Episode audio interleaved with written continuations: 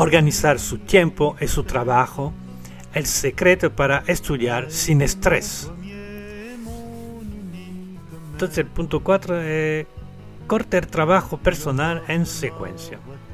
Para el trabajo personal de estudio, ¿eh? de estudio que se produzca fuera de los cursos, no basta con reservar algunas horas en su calendario indicando trabajo. hay que prever mucho más exactamente lo que quiere hacer en cada sesión, qué disciplina y qué tipo de trabajo van a hacer. Lo ideal es entrecortar las materias y el estilo de ejercicio. Leer un curso, luego trabajar un ejercicio, luego leer un texto, hacer una búsqueda. El programa de una sesión de trabajo de dos horas puede parecer una gran hamburguesa donde se apilan la carne, el queso, la ensalada. Es más fácil de digerir, ¿no? ¿Y por qué es mejor cortar la sesión de trabajo? Es más eficaz estudiar un tema en varias secuencias que en una sola, ya que favorece la concentración, la memorización y la comprensión.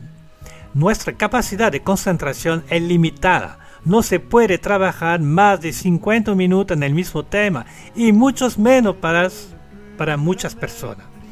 Cambiar de tema de estudio permite por lo tanto relajar la mente y recuperar una mejor concentración en otro tipo de ejercicio esto evita perder demasiado tiempo trabajando de forma poco concentrada.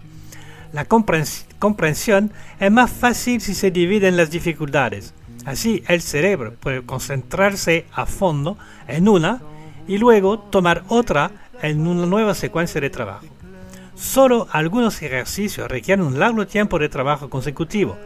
La redacción de un trabajo, una búsqueda documental, la lectura de un libro.